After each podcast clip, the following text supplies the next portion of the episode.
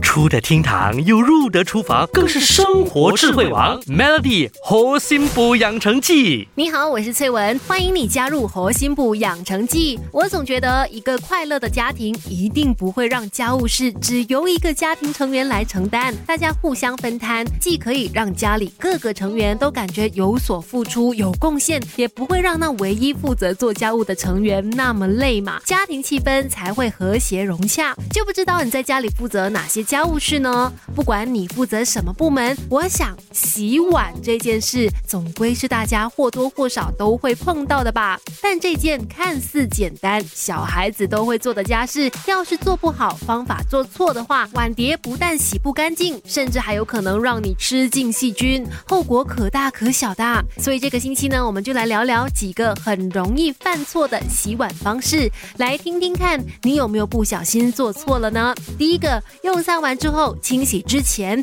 把碗碟泡水。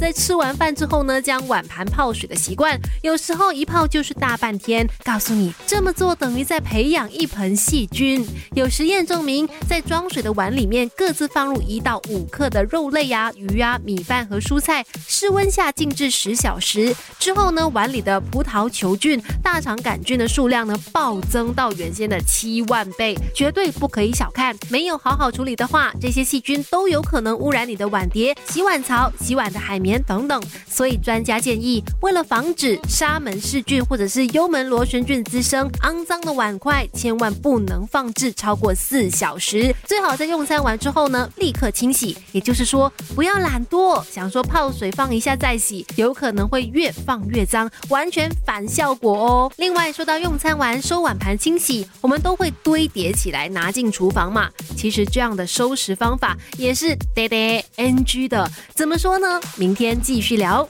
Melody 猴心补养成记，每逢星期一至五下午五点首播，晚上九点重播。由美心和翠文与你一起练就十八般武艺。嘿呀！